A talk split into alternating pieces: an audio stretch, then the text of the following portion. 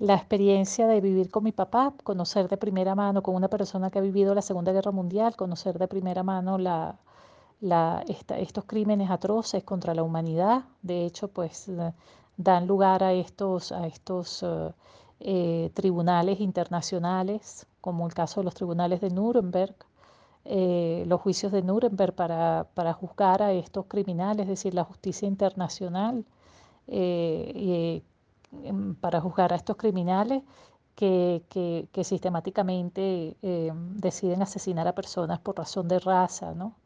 Entonces, eh, creo que, tener esta experiencia de primera mano ha sido fundamental. También la experiencia de mi padre como refugiado, ¿no?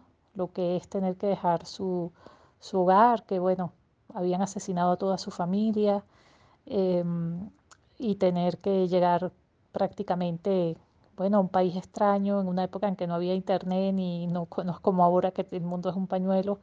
Em, eh, un idioma extraño, etcétera. Él decía que básicamente iba solo, iba siempre recién llegado a la iglesia porque era como lo que sentía más familiar, ¿no? Porque en el caso de, él, pues es católico, de su familia católica, y, eso era lo que de alguna manera lo hacía sentir en casa, ¿no? Ir a la iglesia.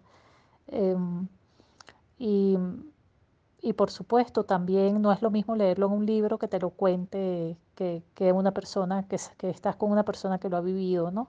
Eh, esto, este, este, racismo extremo, estos crímenes, digamos, de odio, ¿no?